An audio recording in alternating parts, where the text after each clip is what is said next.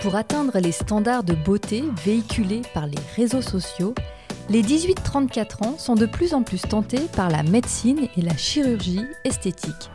Et pour avoir des dents blanches parfaitement alignées ou augmenter le volume de leurs lèvres ou de leurs fesses, ils n'hésitent pas à partir à l'étranger. Une pratique banalisée, voire encouragée par de nombreux influenceurs qui filment leur recours au bistouri et vantent les services de divers praticiens et cliniques privées. Ce phénomène en plein boom inquiète les professionnels de santé et pousse la France, comme les autres pays européens, à légiférer. Mais comment encadrer ces nouvelles pratiques? Comment protéger les consommateurs des dérives des influenceurs sur les réseaux sociaux? C'est ce que je vous propose de décrypter dans ce nouvel épisode. Je suis Elfèche Timiel et c'est parti pour Conso le dise, le podcast du Centre européen des consommateurs France. Les amis, j'ai un gros problème avec mes dents. Un gros gros problème. On vient de me tailler toutes mes dents. Là, ils vont me poser une facette. Je vais vous mettre le résultat sur Instagram. J'ai très très peur. Allez-y. Je suis avec le docteur ici présent. Bonjour à tous. Donc en fait, on va prendre la caisse que j'ai un peu de partout. Apparemment, j'en ai. Un petit peu. Et en fait, avec cette graisse, on va la mettre au niveau des fesses, tout simplement, pour apporter un peu plus de gamme que j'ai perdu. Je suis trop contente, elle m'a retouché un peu sur tout ce côté, un petit peu ici, bon maintenant c'est nickel. Il ou elle ont la bouche trop fine, les seins trop petits, le nez pas assez droit, les cheveux qui tombent, les premières rides, le sourire pas assez hollywoodien. Bref, dans un monde qui cultive la tyrannie de l'apparence, il ou elle ne correspondent pas aux standards de beauté des réseaux sociaux. Alors, pour remédier à ça, un coup de bistouri ou d'injection comme un coup de baguette magique. Mais si les jeunes se précipitent dans les cabinets des chirurgiens plasticiens, c'est surtout parce qu'on leur a montré l'exemple. Célébrités de télé-réalité, blogueuses, youtubeuses publient et assument sur les réseaux sociaux leur passage répété sur le billard. Et qu'en pensent les professionnels de santé? Nous, on voit beaucoup de patients qui, effectivement, vont faire faire des facettes en Turquie, juste comme ça, qui arrivent avec des douleurs euh, inimaginables, des, des, gencives qui saignent, euh, tout simplement parce qu'en fait, les dents ont été agressées par la, taille trop profonde des dents. Finalement, sur les réseaux sociaux, on voit beaucoup de publicité pour les actes esthétiques et à la fois les effets secondaires sont totalement minimisés. Il n'y a jamais personne qui parle des complications, des hémorragies, euh, des, ou même tout simplement des ratés parce qu'il y a un aléa thérapeutique. Alors face aux dérives des influenceurs sur la santé, aux arnaques de plus en plus dénoncées sur les placements de produits de consommation ou les placements financiers, la France a décidé enfin de réglementer le secteur de l'influence. Pour nous parler du cadre juridique nécessaire pour réglementer le métier d'influenceur, j'ai fait appel à deux juristes du CEC France, Léa Jamet et Colline Port.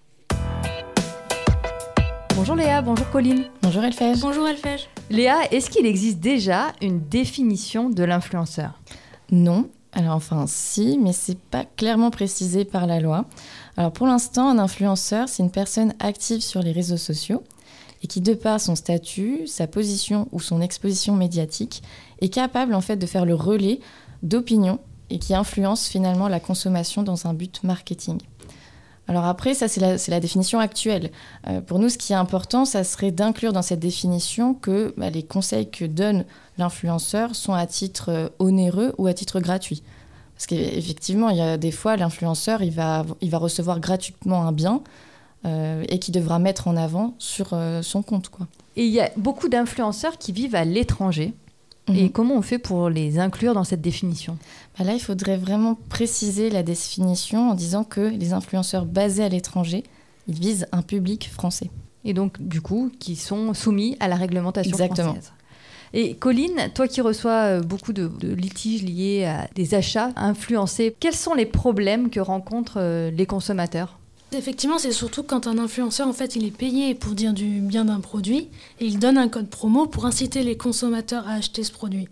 Et à l'arrivée, en fait, c'est pas toujours un bon plan. Il y a eu aussi tous ces, tous ces influenceurs qui, qui ont vanté des, des sites euh, d'investissement financier, de trading. Oui, alors c'était des investissements qui se sont avérés donc soit frauduleux, soit complètement perdants pour les consommateurs. Et ils ont perdu toutes leurs économies. Et donc en fait, nous, ce qu'on aimerait bien, c'est que comme le fait déjà aujourd'hui la réglementation sur la publicité, c'est interdire la promotion de certains produits par les influenceurs. Donc je pense à tout ce qui est alcool, tabac, les jeux d'argent, les conseils euh, sur les instruments financiers. Puis même tout ce qui est un, risque pour la, santé finalement aussi. Et, comment on peut sanctionner un influenceur qui ne respecte pas euh, ces interdictions? Mais alors pour ça, euh, c'est assez radical. En fait, il faudrait suspendre son compte sur les réseaux sociaux. nous, on aimerait bien un principe de zéro tolérance. Donc en fait, dès la première violation, suspension du compte. Oui, parce que les réseaux sociaux, ils ont vraiment leur rôle à jouer pour protéger les consommateurs. Oui, et c'est un peu dans cette même lignée que l'Europe euh, tend, notamment avec les lois sur les marchés et les services numériques hein, qui, vont entrer en application euh, là cette année. Les fameux DSA et DMA. Voilà. Donc c'est vrai que pour être efficace, il faudrait que toute personne, et pas que les utilisateurs, hein, toutes les personnes qui repèrent une pratique illégale, déloyale, frauduleuse ou même un contenu illicite, aient la possibilité d'exercer un signalement via la plateforme en ligne. Et après, ces signalements, au bout de combien de signalements, par exemple, un contenu peut être euh, considéré euh, comme illicite? Mais ça, c'est ce que la plateforme, elle devrait mettre en place. Une vraie procédure interne et écrite de signalement et qui devrait être totalement accessible par les autorités de contrôle notamment pour savoir bah, à quel moment le compte de l'influenceur peut être suspendu. Tout ça, ça doit être écrit. Parce que qui contrôle euh, le métier d'influenceur actuellement?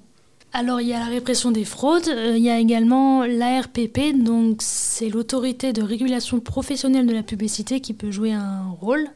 Ce qui serait intéressant, ce serait de, regrouper tous ces acteurs, donc je parle des influenceurs, mais également les agents des influenceurs, les régulateurs, les annonceurs, les plateformes, etc. Et même d'ailleurs les médiateurs s'il y en a, euh, en fait, il faudrait les regrouper autour d'une fédération professionnelle qui permettrait de réguler cette profession. Écoutez, merci Léa, merci Colline. On suivra euh, attentivement les débats en France comme en Europe sur la réglementation du métier d'influenceur. Merci d'avoir écouté ce podcast. Si vous voulez en savoir plus, rendez-vous comme toujours sur le site du CEC e France, europe-consommateur.eu.